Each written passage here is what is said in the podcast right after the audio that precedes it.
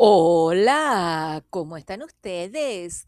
Mire, hoy les traigo un tópico de esos que si ustedes mienten, la gente se da cuenta. No mientan, tengan cuidado cuando cuentan sus historias de que ustedes son los hombres, son espectaculares en la cama, me estoy refiriendo a los muchachones, ¿verdad? Miren, ¿sabe de lo que les voy a hablar? De lo que se llama el periodo refractario. ¿Por qué digo que en este caso se puede notar cuando un hombre miente o también una mujer cuando dice, oh no, nosotros tenemos sexos tantas veces en la noche o en una hora? ¿Por qué? Porque la actividad sexual tiene un, eh, es todo un proceso, es un, pe- tiene etapas, ¿verdad? Tiene etapas. Y de repente cuando usted quiere exagerar un poquito, que es tremendo macho man en la cama, resulta que capaz que está hablando delante de alguien que sabe y se va a dar cuenta que está mintiendo. Mire, específicamente me quiero referir a lo siguiente. Es lo que se llama el periodo refractario. ¿Qué quiere decir ese periodo refractario? Es el tiempo que pasa entre una relación sexual y otra. ¿Verdad? Algo así como este, eh, la erección, usted la puede lograr enseguida, depende, ¿verdad? Si es un muchacho joven, entre 18, 20, 21, o un, un hombre joven que va hasta los 40 y piquito, puede lograr una erección rápida una vez que terminó, que eyaculó. Pero espérese, la eyaculación sí va a demorar un poquito más.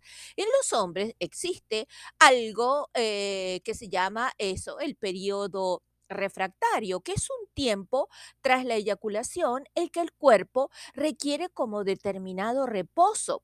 Eso es involuntario, usted no lo, no lo planifica, ¿verdad? Y resulta que es imposible, aunque quiera volver a empezar al tiempo que usted quiere.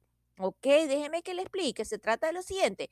En algunos hombres, ese tiempo entre una actividad sexual y la otra, es decir, entre un orgasmo, una eyaculación y el siguiente, se puede ser más corto o más largo. Esto va a depender de la condición física, eh, qué tanto trabajó ese día, qué bien alimentado está, qué edad tiene, va a depender de muchos factores.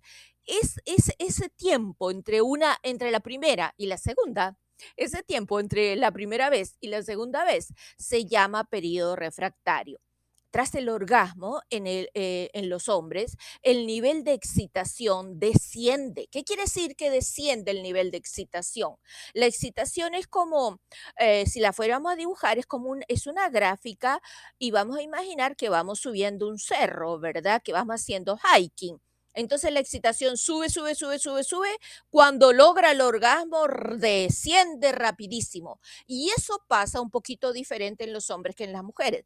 En la mujer, el nivel de excitación, imaginemos que vamos subiendo una montaña, sube, sube, sube, sube, y se aguanta un poquito en la cima y después cae. En el hombre no. En el hombre sube, sube, sube, sube hasta la cima y ¡uh!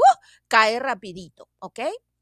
La sangre, ah, ¿por qué? ¿Por qué? Porque resulta que la sangre abandona el pene. ¿Qué quiere decir? Que la sangre se va del pene. Y la relajación, es decir, pasa de tener un pene firme, duro, eh, erecto, pasa a estar relajado, porque inmediatamente que la sangre abandona el pene, la relajación se sucede, es decir, que se, se afloja, se ablanda. Por eso el cuerpo eh, pide reposo, ¿verdad? Para después volver a comenzar, ¿ok? De este modo es poco probable que un hombre sienta excitación inmediatamente tras eyacular, inmediatamente. Sí, yo sé que ustedes van a estar oyendo y van a decir, ah, yo puedo enseguida. Ese enseguida es relativo. Entonces ustedes se van a decir, se preguntarán, ok, bueno, entonces dígame cuánto es el tiempo. Wow, venga para aquí es un poquito lo que les decía al inicio, ¿verdad? Este tiempo va a depender de muchos factores, como por ejemplo de la edad, ah, de la excitación de la situación, o sea, en el escenario en que se excitó. Y otras condiciones físicas, ¿verdad? Y también ambientales. ¿Qué quiere decir? De repente, si usted se excitó eh, y estaba relajadísimo en un, en un lugar seguro, como podría ser su dormitorio o en un hotel tranquilamente, ok, es probable que ese periodo refractario sea más breve porque está totalmente relajado y puede volver otra vez más rápido a la siguiente. Pero si lo hizo escondido, corriendo en un callejón eh, rápido, que podía venir la policía en un carro, que no sé qué, o sea, es difícil que vuelva otra vez rápido a lograr ese periodo refractario relativo, pues, de las condiciones físicas, de las condiciones que está teniendo sexo y de la edad. ¿Ok? En definitiva, una vez que usted se conozca su cuerpo, se va a dar cuenta que usted más o menos va a poder ir aprendiendo cada cuánto usted está listo. ¿Para qué? Para que no se ponga a inventar y le vaya a quedar mal a nadie, ¿no? Por supuesto, algunos hombres tienen un periodo refractario sumamente cortito, que apenas se dan cuenta y pueden mantener una relación sexual tras otra sin descanso. Aunque estos hombres son lo menos frecuente, ¿verdad? Ok, es probable que, que sí suceda. Eh, también a veces si el hombre toma alguna medicación, puede hacer que el periodo refractario aumente. ¿Qué quiere decir? Si, por ejemplo, toma antidepresivos, si consumió alguna droga ilegal o ilegal, esas ejercen efectos en el sistema nervioso, pues. Y esos pueden hacer que eh, se enlentezca más la respuesta fisiológica, la respuesta del cuerpo esté más lenta. O si de repente tomó un poquito de alcohol de más, le va a costar, ¿ok? Por eso digo, depende de las situaciones en las que está teniendo sexo. Los antidepresivos y los ansiolíticos son los principales causantes eh, de que este periodo refractario se haga más largo. ¿ok? Como ve, se trata de un fenómeno que es totalmente normal, que entre la primera y la segunda, la segunda y la tercera, la cuarta y la quinta, es decir, entre una y la siguiente, entre una vez que tuvo sexo y la siguiente haya un periodo. ¿Cuáles son las causas que hacen, por ejemplo, que este periodo refractario aumente? El cansancio. Por ejemplo, si usted es un hombre que parte piedra al sol o que anda todo el día trabajando en la nieve, okay, que tiene una exigencia física bien grande, que está súper cansado, eso también va a influir entre una y otra vez que va a tener sexo. La edad, el estrés, la mala alimentación. ¿A qué nos referimos con la mala alimentación? Digo, si yo estoy bien gordito, cuidadito, no coma tanta harina, la harina se convierte en azúcar. Y todo eso se acumula como un tejido adiposo en la barriga, lo que se llama un delantal lípido, un delantal de grasa. Se le hace una panzota, pues, de tejido adiposo y eso hace también que influya en su sexualidad, porque toda la sangre que se le, perdón, toda la grasa que se le acumula en la barriguita también la va a tener alrededor de los órganos, fundamentalmente alrededor del corazón, que ese corazón, para que envíe mucha sangre hacia el pene, tiene que estar flaquito, flaquito, flaquito, es decir, que no tiene que estar cubierto de sangre. Recuerden que la salud del pene es la salud del corazón. Pero bueno, no nos vamos del tópico, vamos a volver a lo que le estábamos diciendo. Además de todos estos factores que le estoy anunciando, el cansancio, la edad, el estrés, la mala alimentación, eh, a los ansiolíticos, eh, los antidepresivos, los ejercicios específicos de lo que se llama suelo pélvico son ideales para tener un mayor control de esto. ¿Cuáles son los ejercicios del suelo pélvico? Son aquellos ejercicios dirigidos a los músculos eh, que, mm, que están entre el ano, ¿verdad? Y todo el aparato genital, ¿ok? Entonces, esa, ahí se produce como si fuera un, una hamaca, un chinchorro, dijeran en mi país, una hamaca entre la parte de atrás, o sea, entre el ano, ¿verdad? Y todo lo que tiene que ver con los testículos, ahí hay un grupo de músculos que forman así como una hamaca, que, que se, hacen que se hacen como curvaditos, pues. Esos músculos se pueden reforzar se pueden tonificar. Y en la medida que el hombre tonifica esos músculos, puede hacer los ejercicios de Kegel, puede hacer ejercicios de respiración. Si es chofer, perfecto, los puede hacer mientras va, mientras va manejando, ¿verdad? Esa, esa mm, tonificación de esos músculos hace que su sexualidad sea más potente y ayuda a que rápido pueda mantener, pueda recuperar la segunda erección o la segunda vez, pueda tener muy buen sexo. De una manera clásica, el periodo refractario solo se aplica al hombre considerando que es el espacio que necesita para volver a eyacular entre una y la otra, pues. Y aunque es más evidente en el hombre, también hay en eh, se puede en la mujer. Por eso dice, ay, mi mujer es multiorgásmica. Miren, mi amor, los que me conocen saben que tengo años, más de 20 años atendiendo pacientes y una cantidad de pacientes diarios. Y ese cuento de multiorgásmica de repente está mal hecho, porque también para la mujer aplica lo del periodo refractario. Es decir, que si una mujer ah, dice, eh, me dicen, oh, no, no, no, mi mujer sí logra una cantidad de orgasmo a la vez. A veces, ¿qué es lo que pasa? Son como picos de excitación, ¿me entiendes? Como que se va excitando rápido, rápido, rápido y, y como que para, frena y después vuelve a arrancar. Pero en realidad no es que tuvo un orgasmo, es que tuvo un pico de excitación alto, porque cuando es el orgasmo definitivo, otra cosa pasa en el cuerpo, en el cuerpo humano, ¿verdad? Viene un estado de relajación que, como lo decíamos anteriormente, necesita un poco de reposo ese cuerpo para volver a arrancar. Por eso hay que diferenciar bien entre alguien que se dice multiorgásmica y que en realidad le sufre como, bueno, sufre, padece, vive uh, demasiados eh, eh, puntas de excitación, vértices altos, picos elevados de excitación antes de llegar al orgasmo definitivo. ¿Ok? Esta diferenciación es bien difícil de hacer en los hombres, porque en los hombres es diferente, porque generalmente y culturalmente el orgasmo está asociado con eyacular. Entonces, bien, si usted tuvo el orgasmo y eyaculó, ok, va a tener que dejar que esos testículos se vuelvan a, llenar, por decirlo así, que haya un llenado de los testículos otra vez. Y eso es este, lo que nosotros llamamos el periodo refractario. Ahora, de repente, si hay un hombre que es probable que los haya, ¿verdad?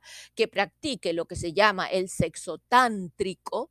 Bueno, en el sexo tántrico los hombres ensayan, practican tener, lograr esos picos altos de excitación que hablábamos recién acerca de las mujeres, por ejemplo, eh, los hombres que practican el sexo tántrico logran picos altos de excitación, pero controlan la eyaculación. Y ya cuando viene como, em, como si fuera una, eh, una corrida de toros, cuando viene la embestida final, o sea, cuando ya viene el esfuerzo máximo de, eh, de frotamiento final, ahí ¡uh! se lanza y ahí ya, esa, eh, ya eyacula. Pero bueno, honestamente eso lo describen los libros, no es tan fácil y en nuestra cultura en la que vivimos nosotros, en la cultura occidental, el orgasmo está totalmente vinculado a la eyaculación. ¿ok? Volviendo al tópico que estábamos, eh, del periodo refractario, este periodo refractario puede ir desde minutos a horas, ya saben, de acuerdo a las circunstancias en que está teniendo sexo y las circunstancias particulares. Las explicaciones mm, físicas, las explicaciones fisiológicas a este hecho no están tan, tan claras. Más o menos yo le dije lo que ya está aceptado por la ciencia, pero hay algunas cositas que todavía están por estudiarse, ¿verdad? Una explicación a esta situación, por ejemplo, hasta a la demora entre uno y otro, la primera y la segunda, como lo quieran llamarle, está dada por la aparición de lo que se llama la adrenalina y la dopamina. Ante los estímulos de la adrenalina y de la, dopamina, que estarían contrarrestando el efecto que producen sustancias como la serotonina, la serotonina es algo que se libera en la eyaculación. Entonces, al liberar eh, eh, serotonina, es como algo así como un, eh, como un freno para la dopamina y la adrenalina, que es, y la adrenalina, que son los eh, neurotransmisores más importantes a la hora de el, ah, del orgasmo se da cuenta que hasta del punto de vista eh, químico podemos estar claros que es bien difícil decir que tiene no sé qué cantidad de orgasmos por minuto, ¿ve? Porque el cuerpo es como un laboratorio. Entonces, cuando usted va a tener el orgasmo, le va a aparecer la adrenalina tan nombrada cuando uno está con estrés, pero, pero ciertos niveles de, de adrenalina en el cuerpo son muy importantes Y la dopamina. La dopamina es aquella hormona que nos hace sentir eh, con placer. Entonces, a la hora del orgasmo va, se va a producir una, eh, una elevada, va a haber una elevada producción de adrenalina y de dopamina y aparece la serotonina cuando ya el hombre está eyaculado. Y la serotonina es algo así como un barredor, como agua, como una escoba, como un cepillo que barre las otras dos. Entonces es imposible este, tener rápido otra vez un orgasmo. No sé si me entendió, traté de decírselo desde el punto de vista químico, pues el cuerpo es como un laboratorio. Esta serotonina mm, eh, que usted libera, señor, cuando eyaculó, produce algunas, algunas cambiecitos, algunas alteraciones del orgasmo, ¿verdad? Y también este, problemas de la erección y alargamiento del periodo refractario. Una vez que usted eyaculó y se liberó la serotonina, hace que el periodo refractario se alargue un poquito más. ¿Ok? Como usted se da cuenta, no se pongan a inventar porque cualquier persona que sabe más o menos de cómo funciona el cuerpo humano se está dando cuenta que está echando cuentos chinos, que no es posible, que no es tan fácil de que una persona pueda eyacular tan rápido y tantas veces, ¿vio? ¿Vio? Entonces, lo mejor es, mire, comer sano, comer sano y disfrutar del sexo, disfrutar del sexo. Recuerdes, el sexo, recuerde una cosa, mire, el sexo es una forma de comunicación. Oye, justo alguien me viene a llamar ahorita, pero no importa. Déjeme que este es un paciente y ahorita le vamos a contestar después, ¿ok? El sexo es una forma, perdón, el sexo es una forma de comunicación donde este, están los, eh, los afectos, ¿verdad? Involucrados. Y siempre es mejor tener sexo con alguien conocido, con alguien que usted desarrolló una, alguna relación. Sí, de repente hay alguna persona, ok, que la vio, como le llaman, una stand-up, que la vio una vez parado ahí, le encantó y vamos, pues, se fueron en una discoteca. Pero lo mejor, el mejor sexo es cuando ya hay una relación de conocimiento. ¿Por qué? Porque se han vencido algunas barreras. Entonces es un sexo sin, sin con menos inhibiciones, donde usted ya conoce el cuerpo de la, de la otra persona y donde la otra persona ya tiene confianza con usted, ¿verdad? Wow, la gente es tenaz, ¿verdad? Espérese otra vez. Aquí lo, lo cerramos. Ok. Eh, donde la, eh, eh, la otra persona este, ya, lo, ya, ya sabe cómo pedirle a usted, qué es lo que decirle. Por eso es muy, muy bueno definitivamente tener sexo, darle tiempo a la pareja, conocerla un poquito. Cuando uno la conoce, entonces ahí se comienza a disfrutar más del sexo. Otra cosa, no quiere decir que de repente en una noche de pasión con alguien que acaba de conocer una discoteca le fue bien, pero espérese, es como sacar una lotería, porque usted no es laboratorio. Por más de que esa persona huela perfumito, huela jabón, etcétera, etcétera, no sabemos qué tanta cantidad de bacterias tiene y si, y si las bacterias que esta persona tiene son compatibles con usted, sí o no, ¿ok? Es decir, eh, la emoción de un sexo con una persona desconocida puede costarle caro y, no y a veces no lo sabe enseguida, sino se demora hasta ocho meses algún tipo de enfermedad de transmisión sexual demora hasta ocho meses en manifestarse. Entonces usted de repente está tranquilo, tranquila, ay no, fue, wow, fue espectacular, el amor es ciego, lo vi, quedé fascinada y si no tuve de otra, me entregué a él y tuve sexo.